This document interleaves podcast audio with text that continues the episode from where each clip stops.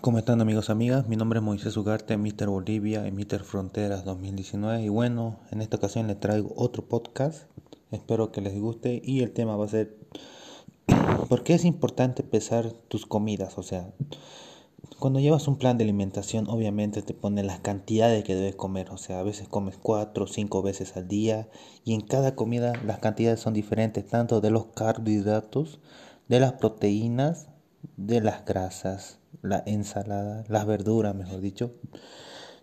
Y de acuerdo a eso cambias y cambias.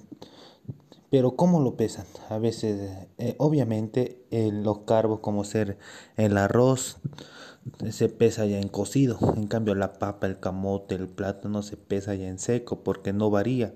El arroz sí porque se hincha cuando hierve. Y en el pollo, de la pechuga de pollo, digamos, o la carne roja, muchos lo pesan cocido o seco. Yo en mi caso lo peso cocido, pero muchos lo pesan así en seco porque recuerda que la carne o el pollo se achica cuando lo haces en perol. Se achica y igual.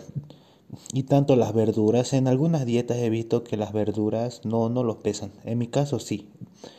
Y las grasas como ser el omega, la... No, el omega es normal, ya. Eh, la nuez, la almendra, la palta, eso se pesa. Y mi consejo es que todo lo que llevan tienen que pesarlo a gramo, gramo por gramo, sin pasarse ni disminuir. Porque de acuerdo a ese plan es su objetivo al que, al que quieren llegar. Por eso es importante pesar las comidas. Porque si no, ¿cómo te vas a dar cuenta cuánto estás comiendo? Por ahí estás comiendo de más, por ahí te falta comer. De acuerdo, tienes que guiarte y por eso es importante pesarlo. Ya saben los métodos, pregúntenle a su preparador o nutriólogo que le dé el plan de alimentación, cómo se debe pesar, comprarte la balancita y pesarlo, porque aún así, según con eso vas a ver los avances en tu físico. Así que ya saben amigos, muchas gracias, nos vemos.